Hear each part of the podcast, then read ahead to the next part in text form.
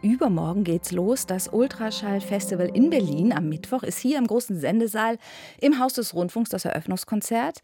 Ein Jubiläum ist es in diesem Jahr auch, 25 Jahre. Und mit dabei beim Eröffnungskonzert ist der Trompeter Simon Höfele. Jetzt ist er bei mir im Studio frisch von der Probe. Hallo. Hi.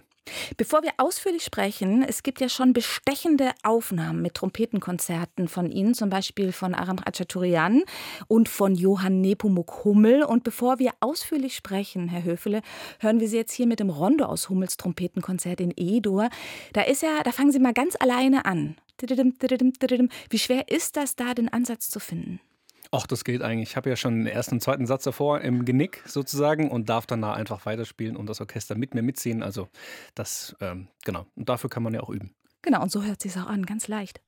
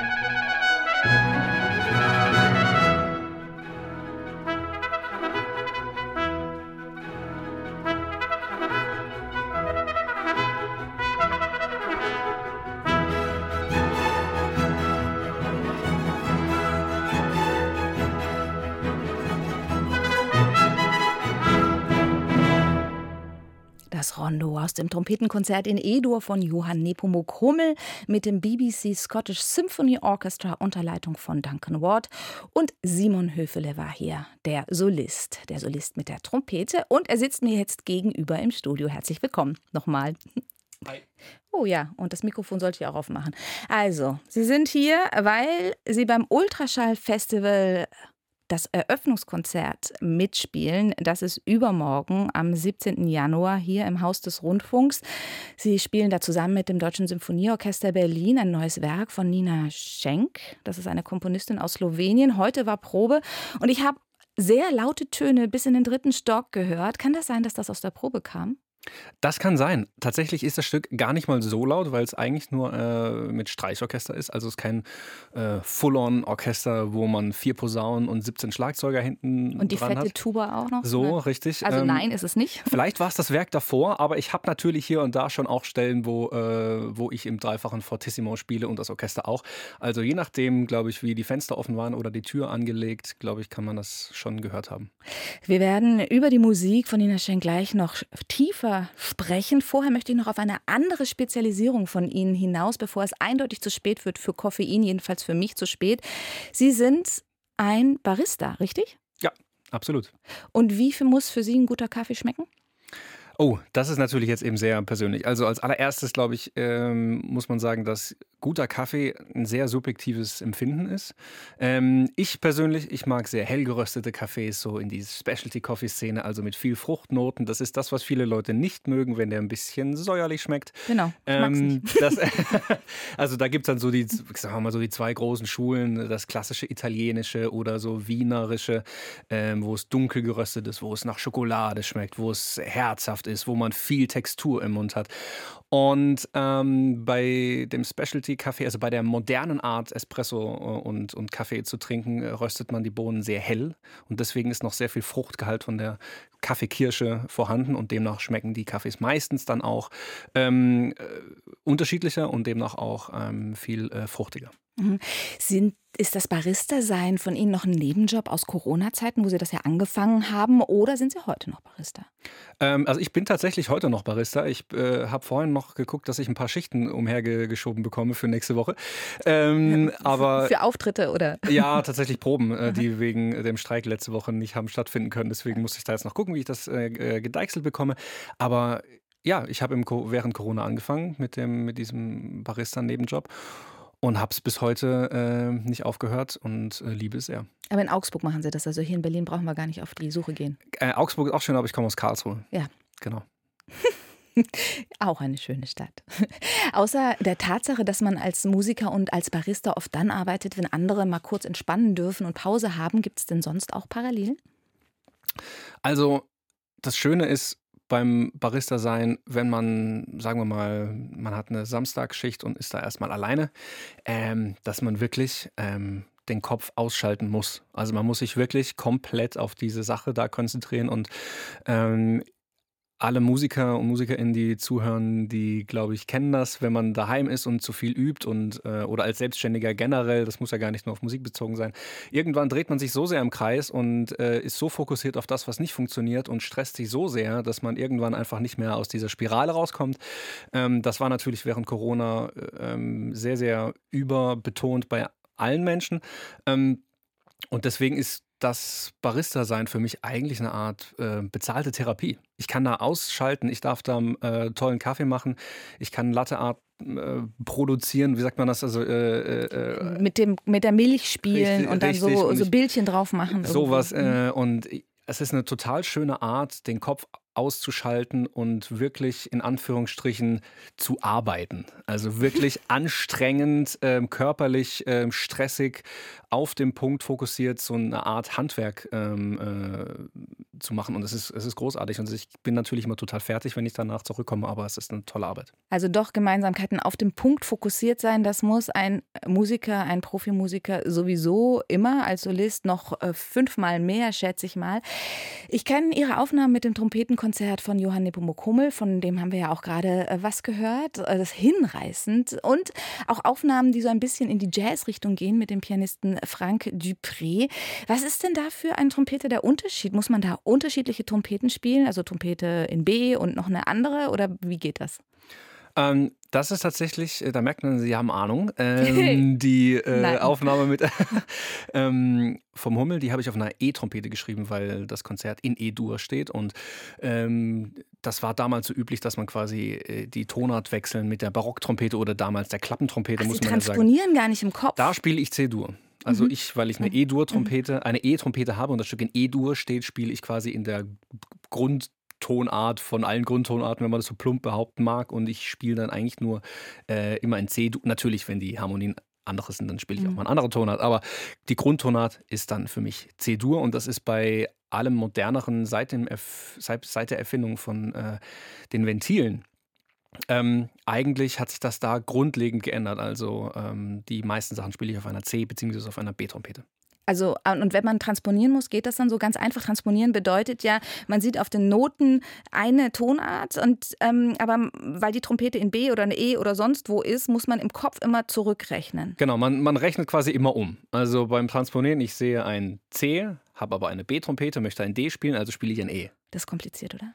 Und ich glaube, ich habe es jetzt auch gerade falsch erklärt. Weil, Sie merken, ich habe überhaupt keine Ahnung von so einem Zeug. Also ich bin, äh, transponieren habe ich mich im Studium und auch sonst immer wirklich drumherum äh, gedrückt, weil ich fürcht, ich war, ich, ich, bin und war fürchterlich schlecht im Transponieren. Deswegen bin ich Gott froh, dass ich das jetzt nicht mehr machen muss. Hm. War die Trompete denn eigentlich Ihre Entscheidung als äh, Junge, der den Klang gehört hat? Das will ich auch machen und dann mussten Sie halt warten bis zum Zahnwechsel? Oder war das eher der pragmatische Weg Ihrer Eltern, die ja, meine ich, auch Musiker sind, die dann gesagt haben, ach Junge, nimm doch die Trompete Trompete. Trompeten braucht man immer?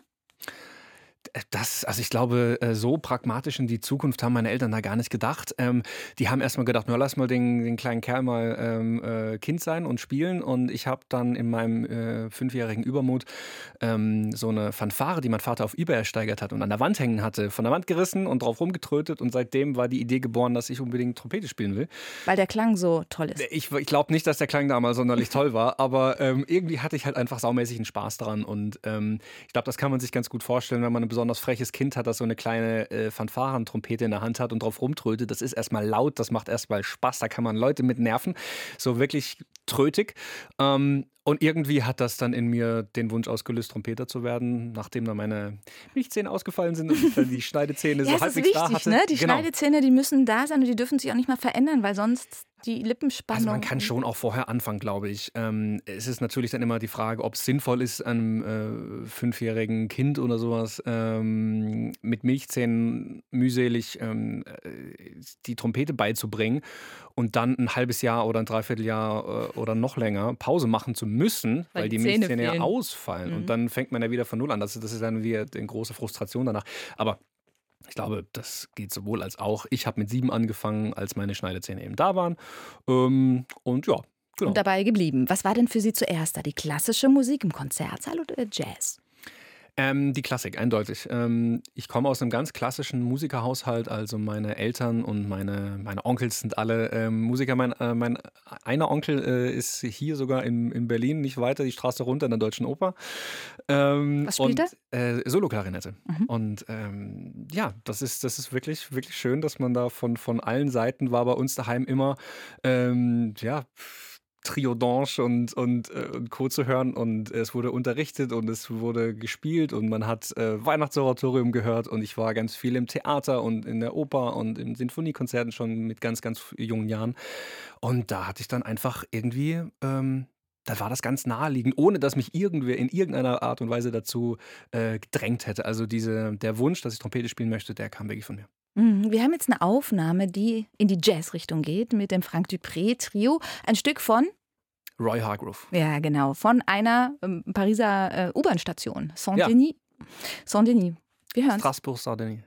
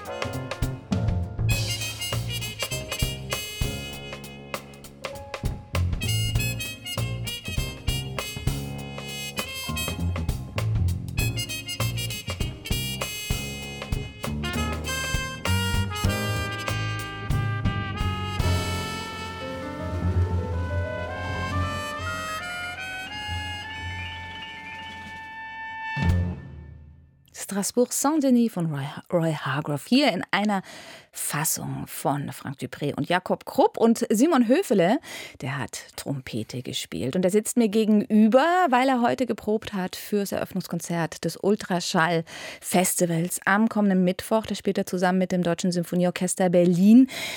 Herr Höfele, Sie spielen da ein zeitgenössisches Werk von Nina Schenk. Das ist eine Komponistin aus Slowenien. Sie widmen sich schon lange der zeitgenössischen Musik. Schon ziemlich früh Toshio Hosokawa, Christian Joos, Matthias Pinscher ist da zu lesen. Was reizt Sie an zeitgenössischer Musik? Also einerseits ist es natürlich ganz pragmatisch zu sagen, dass man in der Klassik als Trompeter außer Hummel und Haydn halt einfach keine anderen Werke hat. Das muss man einfach so sagen. In einem Barock da gibt es wiederum wie, äh, einiges. Ähm, aber ich habe natürlich nicht die Liebe zur zeitgenössischen Musik entdeckt, äh, nur weil es nichts anderes gibt. Also ich, ich, ich, liebe zeitgenössische Musik, das muss ich einfach mal so sagen.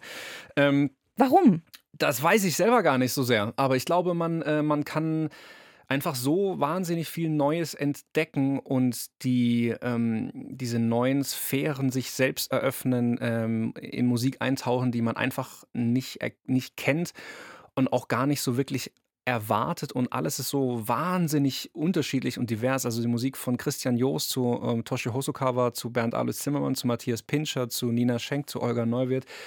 Ähm, da kann man ja unendlich weitermachen und jede Musik hört sich so komplett äh, unterschiedlich an. Die, die Komponisten, die Komponistinnen leben meistens noch. Das ist auch ein netter. Äh, kann man sich gut austauschen? Man kann sich toll austauschen. Mit Nina habe ich gestern noch auf Facebook geschrieben und sie gefragt: Sag mal, wie willst du Takt 24? Soll ich das noch Oktave tiefer machen oder willst du das so? Ist das dein Ernst so, so? hoch? oder ja. nein? nee, tatsächlich war es eine eher tiefe Stelle. Ja. Aber ähm, also und da kommt man dann ganz pragmatisch auf, auf, auf einen gemeinsamen Nenner und ähm, ja, gerade wenn Komponistinnen für für mich Werke schreiben, also die, die mir auch dann widmen und die dann auch mit mir irgendwie zusammen entstehen und man die Möglichkeit hat, einen ganz engen Austausch zu haben, dann ist es einfach, äh, ehrlich gesagt, das Beste, was man sich vorstellen kann. Und dann auch noch die Uraufführung spielen zu dürfen und gerade bei der, äh, im wahrsten Sinne des Wortes, Geburt der Musik ähm, dabei sein zu dürfen, das ist schon wirklich echt cool. Was sagen Sie denn Menschen in einem Satz, die Sie überzeugen wollen, jetzt hört euch das doch mal an. Zeitgenössisches Werk. Kommt mal rein, wie überzeugen die sie? Sie die. Also ich glaube, man muss immer auf eine gewisse Offenheit der Zuhörer warten, äh, äh, äh hoffen und ich glaube auch, man kann auch darauf vertrauen. Ähm, aber es gibt immer was zu entdecken. Und vor allem, wenn man es live erlebt, es ist ein einmaliges Erlebnis, gerade in einer Zeit, äh, in der es immer um äh, ähm, größere, ähm, wie sagt man, ähm, eine Globalisierung in der Musik geht. Also die Songs müssen drei Minuten sein, damit man sie im Radio spielen kann. Das muss so und so sein. Es darf nicht das und das sein. Und weil sonst funktioniert auf Spotify nicht. Und bla bla bla bla bla bla bla. Und da ist ähm, zeitgenössische Musik so ein schönes, ähm, ungezähmtes Wesen, wo, wo, wo, kein Mensch weiß, was da eigentlich passiert. Also ich weiß auch nicht, was, was am Mittwoch passiert. Ja? Ich habe das äh, Werk heute zum ersten Mal wirklich was ist denn mal das für ein Werk? Wie ähm, heißt gehört.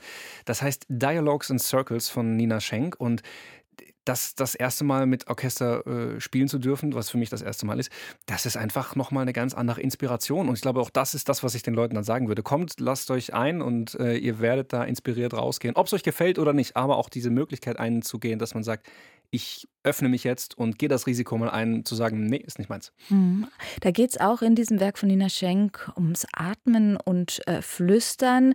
Versuchen Sie doch mal zu beschreiben in, in Worte, was ist das für ein Wesen, diese Musik? Also Dialogues and Circles, also Dialog und Kreise, wenn man es wortwörtlich ins Deutsche übersetzt. Ähm, ja, es geht einfach darum, um diese, diesen, den Dialog, den Austausch von ähm, Orchester zum Solisten zurück. Und normalerweise ist es ja so, dass man äh, den Solisten hat oder die Solistin und dann das Orchester, was ähm, quasi in Anführungsstrichen nur begleitet. Ja? Mhm. Ähm, und das ist in dem Werk überhaupt nicht so. Man hat wirklich eine, eine auf Augenhöhe basierende ähm, ein Austausch, wirklich auch von, von ähm, im wahrsten Sinne des Wortes, ähm, Geräuschen. Also es ist wirklich, man, man spricht über äh, verschiedene Laute und das Orchester macht mit und tauscht sich aus, ist einer Meinung, ist gegensätzlicher Meinung. Und das, ja, das ist symptomatisch auch für alles, was, was, was heute passiert. Also, ne? Mhm. Hm. Auf einen anderen Aspekt wollte ich noch ähm, bei Ihnen hinaus. Wenn man ein bisschen über Sie recherchiert, dann findet man ziemlich schnell, dass Sie in Ihrer Wohnung überall Fotobücher, Scanner und alte Kameras herumstehen haben. Na gut, ein paar Trompeten, die auch. Aber ist das Fotografieren eine andere Art, sich kreativ auszuleben? Ja, das war mein erstes Hobby neben der Musik.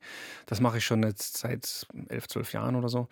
Ähm, äh, und irgendwann kam da die analoge Fotografie dazu und dann äh, Dunkelkammer und selber die Negative entwickeln und natürlich irgendwann die auch wieder einscannen und ähm, gerade in so nerdigen Themen, sei es jetzt Kaffee oder Fotografie, da oder zeitgenössische Musik oder zeitgenössische Musik, da, da ja, da vertiefe ich mich super gerne drin und da gehe ich auf und das ist so das sind auch einfach schöne Oasen, in denen ich mich wieder voll tanken kann mit Energie.